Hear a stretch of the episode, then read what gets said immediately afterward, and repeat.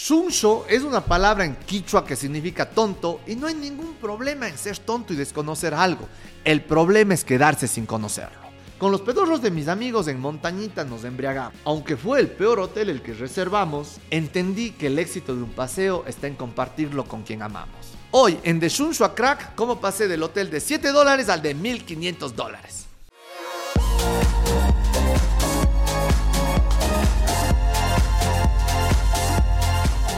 Esta historia empieza con la típica entrepanas de vamos a montañita.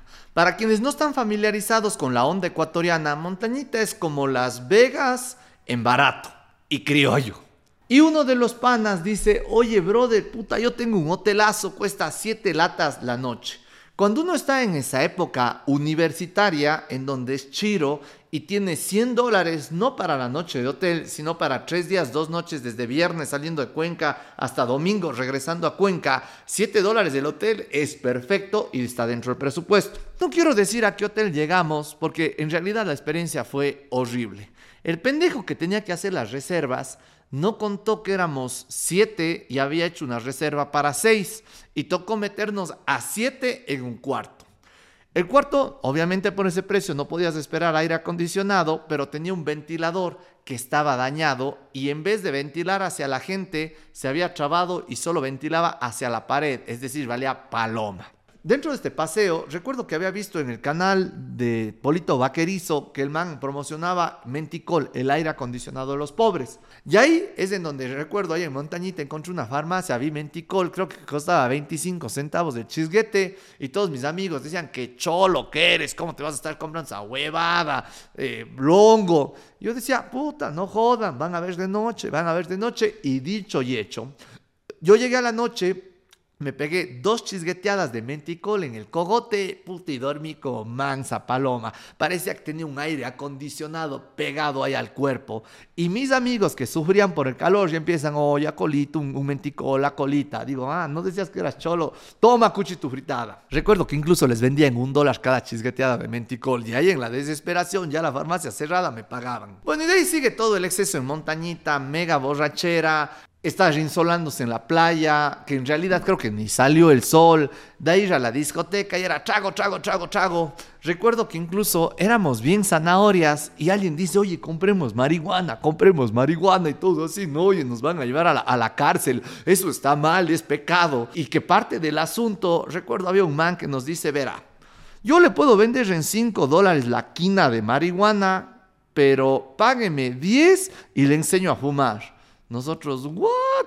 Y, o sea, el man nos vio las huevas. Nos había vendido un poquito, que en realidad creo que fue orégano, porque nadie sintió nada y el man mismo se había fumado la mitad de lo que nos había vendido, pero bueno, éramos bien pendejos y eran las primeras cuestiones de ir viendo cómo funciona ese mundo tan underground. Terminó el fin de semana, no habíamos dormido nada, si bien en algo ayudó el menticol, pucha, fue una locura. Disfruté mucho con amigos, pero el tema del hotel yo era extremadamente chinchoso y salí del hotel diciendo nunca más vuelvo a, a pisar y a dormir un hotel que cueste menos de 10 dólares la noche. Dentro de estas historias, cuando ya uno va evolucionando, recuerdo con mis amigos de la universidad íbamos a los modelos de las Naciones Unidas, íbamos mucho a Quito. En Quito, la casa de los cuencanos, antes del Hotel Ibis que ya hay ahora, que tiene una tarifa muy razonable, pero que a un estudiante no le alcanza, que creo que 50, 60 dólares la noche, llegábamos los cuencanos al Hotel Plaza, el cual nos cobraba 15 dólares la noche, incluía desayuno.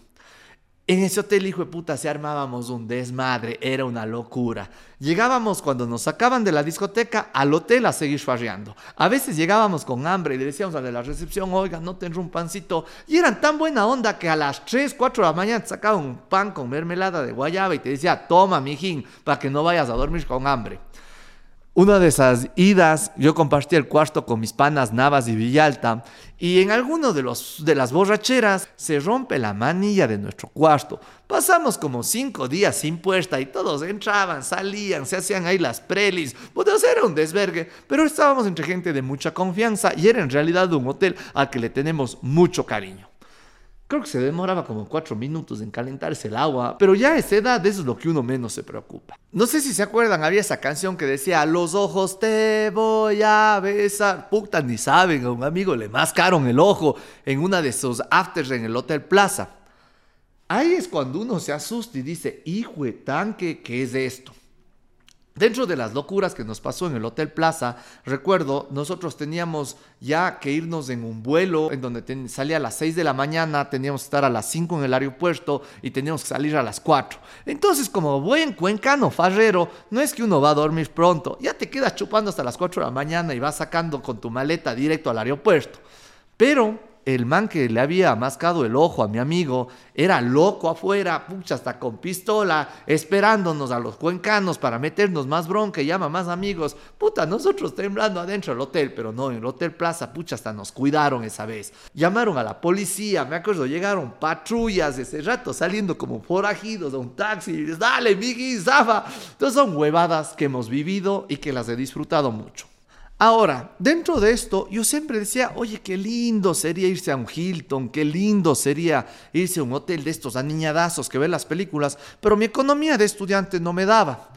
Aquí es en donde le tengo mucho agradecimiento a mis papis, que recuerdo uno de los planes más lindos era ir a Guayaquil al hotel Sheraton Four Points que estaba frente al Mall del Sol, que recuerdo la tarifa para dos adultos, dos niños era como de 120 dólares y que yo decía, wow, mi papi debe ser millonario que tiene 120 dólares para pagar eso, pero era parte del paseo. Y ahí es en donde hubo un punto de inflexión en donde dije, oye, yo también quiero eso, yo también quiero una mejor vida, pero yo siempre me quejaba y decía, no, es que no hay plata, no, puta, esa huevada carísima, no, es que no, no, no, e, eso es solo para los millonarios, puta, eso, la Gladys el Jury se adira a esos hoteles. Y verbalmente, psicológicamente y emocionalmente lo veía como que algo que no era para mí.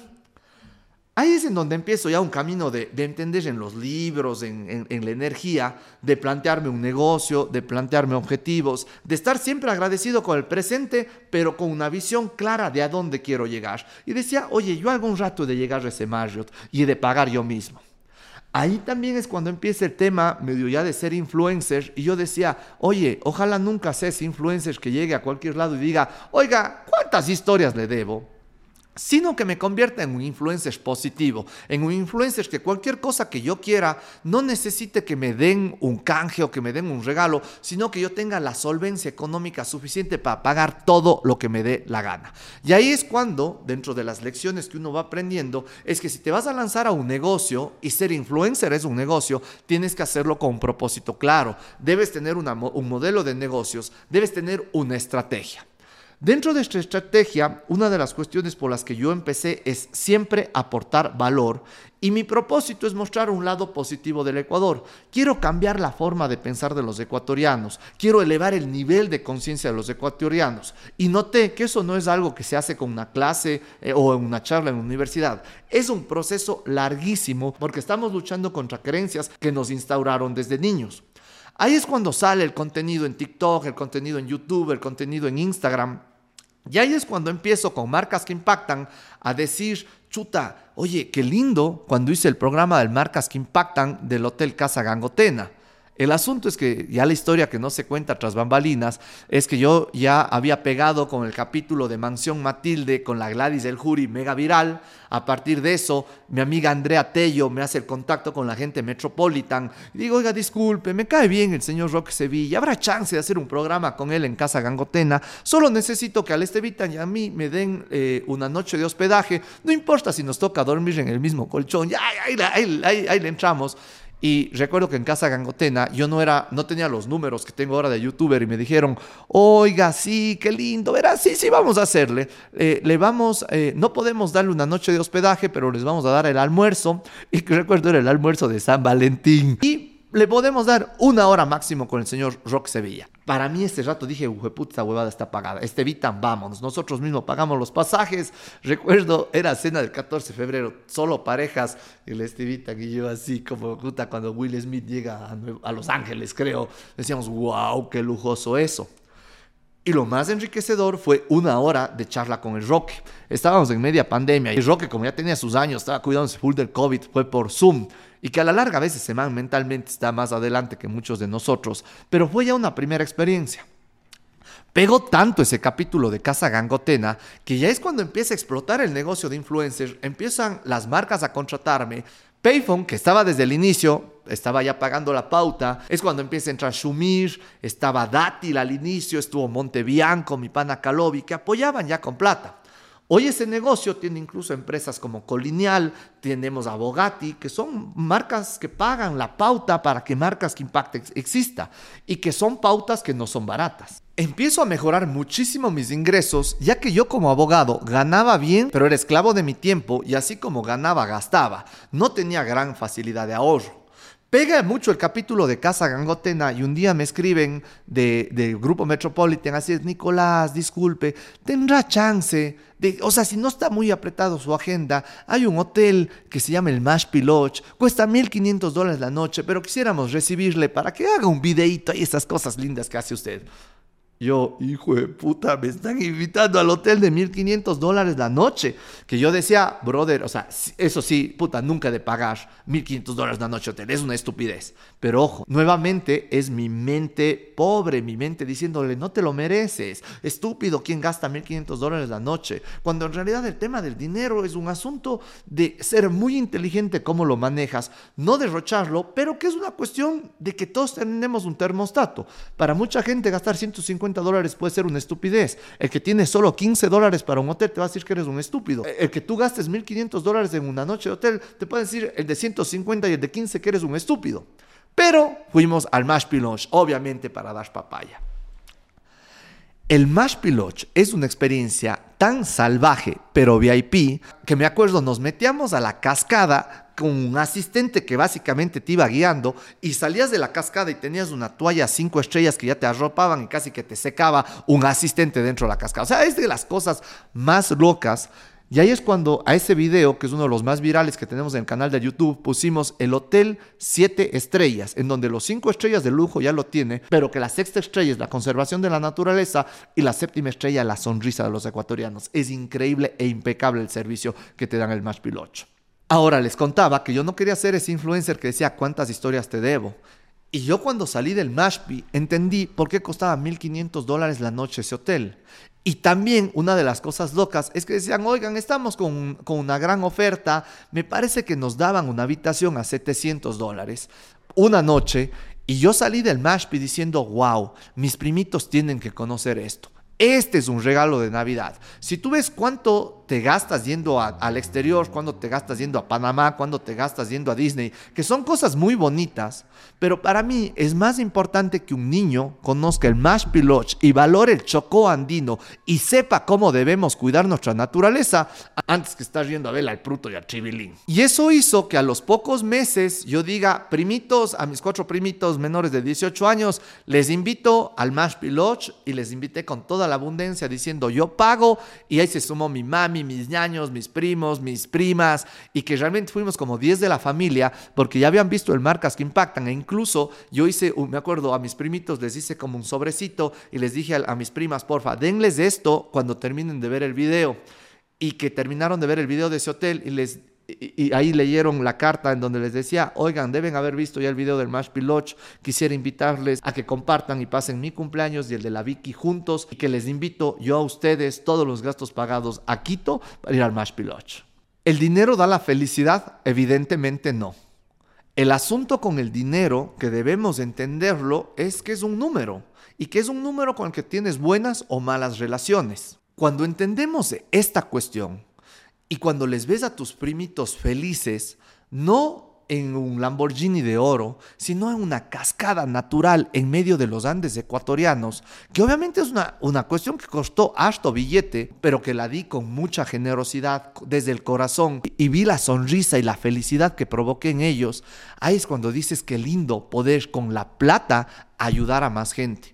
Ahí es que cuando dices, a la larga, estar bañándonos en la cascada de la quinta de mi tío en San Fernando es igual de lindo, pero qué lindo poder hacerlo en una cascada VIP donde te llegan con la toalla y que después tienes un seco de pollo de los dioses y tienes una atención en medio de una selva paradisiaca, que son de las cosas más lindas que puede hacer uno pero que la lección al final aprendes no es en dónde estás, no es cuánto te costó la noche de hotel, sino con las personas que lo compartes. Ahí es en donde entiendes el poder de una marca, el poder de una marca como Mashpiloch. Y ahí es en donde siempre te recomendamos, protege tu propiedad intelectual, registra tu marca en ulpic.com. Si entendemos las lecciones, hay algo malo cuando yo salí del hotel en montañita de 7 dólares diciendo ni más a esto, que yo no estaba agradecido, yo estaba cabreado. Hay algo que entendí que yo veía que tenía una mente en donde todo era negativo, todo era queja, todo estaba diciendo, no, eso es para los ricos. Y era mi envidia que decía, no, yo no puedo pagar eso, no, que la, gente millonaria paga esas huevadas. Pero era que yo tenía una mentalidad y unas creencias súper pobres. En realidad no es que hay una pobreza de, de bolsillo. La pobreza está principalmente en las creencias que nosotros tenemos en la generación del dinero. Y ojo, esto no es que el que es pobre es pobre porque quiere. Hay una estructura social en el Ecuador en donde el mestizo nacido en Cuenca tiene muchas más oportunidades que un indígena nacido en el centro del país. Y que cuando entendemos eso hay temas estructurales que te mantienen en pobreza y nos choleamos y nos estamos discriminando. Y eso es absolutamente reprochable. Y son cosas transformadoras que debemos hacer en el Ecuador. Y que entender que para hacer este cambio yo lo pude hacer porque tenía muchos privilegios y que es más fácil cambiar de esa queja al agradecido en las circunstancias en las que yo estaba, en donde tuve una buena nutrición desde niño, en donde tuve a mis dos progenitores dentro de la casa y que mis padres me pagaron la educación y que fue como que más fácil el tema de estar agradecido sin que esto pueda volverse un victimismo para quienes no han tenido las mismas circunstancias y decir que todo es culpa de Correa o todo es culpa de mis papás. El primer paso es entender que desde hoy yo voy a tomar las decisiones en mi vida y que con eso es dejar de estar quejándonos, sino empezar desde el agradecimiento. La felicidad, según Marian Rojas, es estar conciliado con tu pasado, estar en el presente y tener una visión optimista hacia el futuro debemos ponernos metas y metas ambiciosas. Estoy leyendo un, libro que se llama Aprendiendo, que se los recomiendo, en donde señalan que en uno de los MBA, me parece que era en Harvard o en alguna de estas megas universidades, les preguntaron a la gente, ¿cuántos de ustedes tienen sus metas por escrito? Apenas el 3% las tenía. De ahí les preguntaron, ¿quiénes de ustedes tienen metas? El 17% restante tenía una meta, pero no las había puesto por escrito. Pero lo triste es que el 80% de gente de MBA, que son gente que tiene muchos recursos y muchos privilegios, tampoco tenían metas. Entonces, si es que analizas esto, es un problema también de que la gente no sabe a dónde va. Y si tú eres solo un barco de vela, te va a llevar el viento no al puerto que tú quieres, porque no sabes a dónde quieres llegar, sino que te va a llevar a donde el mundo diga. Y a veces eso no es tan bonito. ¿Está bien decir que una de mis metas es llegar a un hotel de 1.500 dólares? Pues en realidad depende. Eso es bastante materialista y tienes que preguntarte por qué. En realidad una muy buena meta es decir, disfrutar con la gente que más quiero de corazón en una cascada. Y cuando esto es desde el agradecimiento, cuando trabajas mucho en ti, eso puede ser y eso lo vas a disfrutar tanto en la cascada de San Fernando, que es Tisgra, como Tetagus, como en la cascada del Mash Lodge que te costaba 1.500 dólares, aunque con descuento me salió en 700. Y fue importante entender que me cambié de negocio en donde yo ya no vendía mi tiempo como abogado, me cambié de ser un profesional de servicios legales a un empresario de servicios jurídicos y creé Ulpi como empresa. Adicionalmente saqué marcas que impactan como empresa y empecé a no decir cómo hago más plata, sino cómo ayudo a más gente. Y mientras más gente ayudo, más plata hago. Y lo que invertía en mi cabeza empezó a llover también a mi bolsillo. Herramientas. Una de las cosas que nos interesa en este podcast no es, ay sí, qué lindo, ay se fue al, al Mashpi, ay sí, hay que ser positivos, hay que dar herramientas para que esto suceda. Y aquí es donde les recomendamos libros. El primero que estamos recomendando mucho últimamente es cómo hacer que te pasen cosas buenas, librazo que te enseña desde la psicología y la ciencia cómo ser feliz. Y ahí ves un tema que te repiten mucho, optimismo, deja de ser negativo. Otro libro que va en esta misma onda se llama El cerebro que cura habla nuevamente desde el optimismo y te da un hack que si tú eres muy pesimista, entendiendo que el pesimista es aquel que tienes un examen y dices, chuta, me va a ir mal, el profesor me va a sacar la madre, o que si es que tienes un negocio y dices, chuta, se va a caer el negocio, o si tienes alguna cosa, vas a decir, ah, es que el cliente no me quiere, va a decir que caro, se va a quejar de esto, te da como tip de que si eres negativo, engáñate y, toma conciencia de esos pensamientos negativos, cállalos y empieza a decirte a ti mismo cosas bonitas. Empieza a decirte, no, me va a ir bien en mi examen, no, el cliente me va a amar, el cliente le va a encantar mi producto. Y ese optimismo a la larga es el fake it until you make it y te vas a engañar tanto que un rato te vas a convencer de que en realidad el futuro puede ser bueno para ti. Ojo, esto tampoco es caer en positivismo tóxico, que es un problema que tiene mucha gente, que si es que fallece tu abuelito, te termina tu novia, no es decir, no, mente tiburón, todo va a estar bien, sino que entiendas que tienes que vivir ese duelo, que tienes que sufrir eso y que es parte de, de vivir tus emociones. El optimismo más bien está enfocado en que veas al futuro de una manera de que te va a ir bien carajo. Si quieres saber más de libros, si quieres estos resúmenes en cápsulas, en mi canal de YouTube tú puedes encontrar ahora el botón unirte, en donde vamos a tener sesiones con todos los miembros una vez al mes. Vas a tener resúmenes de libros todas las semanas, material inédito con gente que sale en marcas que impactan, que a veces ya no alcanzamos a ponerlo en el video grande, acceso exclusivo a la marca de ropa Bulldog Andino y adicionalmente el sticker bueno, bueno, bueno para que pongas ahí en tus comentarios en el YouTube. Pilas que no te va a costar 100 dólares ni 50 dólares, pero si inviertes plata en Netflix o en Spotify para que te estés distrayendo, invierte en la membresía de mi canal de YouTube en donde te vas a cagar de risa y además aprender y vas a ver que vale hasta el último centavo de lo que pagas. Otro libro recomendable, que siempre lo digo, es Los secretos de la mente millonaria, que es a mí el que me ayudó a duplicar mis ingresos, después a meterle un cero más y que ha sido una locura. Y es uno de los libros que me llevó a estar en el Mashpee Lodge y que cuando lo lean lo van a entender. Que además, otro que habla mucho del optimismo, en donde te enseña a no vender tu tiempo por dinero, sino que hagas empresas y hagas sistemas para no ser un autoempleado, sino un dueño del negocio, que ahí es en donde puedes tener esta libertad de viajar, que ahí es en donde puedes tener esta libertad financiera, en donde tener mejores ingresos, que es algo que yo estoy en un camino aún. Aún no puedo decir que vivo eh, netamente de mis arriendos, de mis acciones, aún tengo que yo trabajarla, pero estoy trabajando en cosas que he disfrutado y uno de los libros que me ayudó en eso también es Padre Rico, Padre Pobre. Sí te puedo decir que yo era un cojudo que en cierto momento quería ir al Marriott o al Hilton por aparentar, para subir a Instagram una historia para que la gente vea que me está yendo bien. Y era mucho mi ego. Y eso pasa cuando tú eras un chiro de la universidad que llegaba al hotel de 7 dólares y que te faltaba autoestima y que parte de que te valide la gente era que vea que te está yendo bien. Lo cual es dependencia. Dependes de estas marcas del Hilton, del Rolex para que la gente te valide. No tiene nada de malo tener un Rolex o ir al Hilton, pero siempre y cuando lo hagas con desapego, no con dependencia. Y ese es uno de los mensajes más importantes que queremos dejar en este podcast. No importa si estás en el hotel de 7 dólares en Montañita o en el Maspi Lodge en el Chocó Andino, lo que importa es que las cuestiones que las hagas, lo hagas con amor. No lo hagas por un tema de falta de autoestima, que digas chutes, que la gente va a ver que me está yendo bien y me van a querer, sino que lo hagas por desapego. Que lo hagas no endeudándote a 10 años en la tarjeta de crédito, sino porque ya pudiste ser un buen vendedor, generaste ahorros y te puedes dar un gustito. Y que de preferencia ese gustito venga de tus ingresos pasivos. Que esa es una de las diferencias entre la gente de dinero, que sus gustitos y sus lujos lo pagan los ingresos pasivos, los arriendos, los rendimientos de acciones, es decir, aquellas cosas que ganan sin necesidad de trabajar, a diferencia de la clase media que tiene que trabajar tres meses para pagarse una noche en uno de estos hoteles aniñados. Pero más allá de cualquier cosa, recordar con lo que empezamos este podcast. No importa cuánto cuesta el hotel en el que estás hospedado, sino la gente con la que compartes esa experiencia.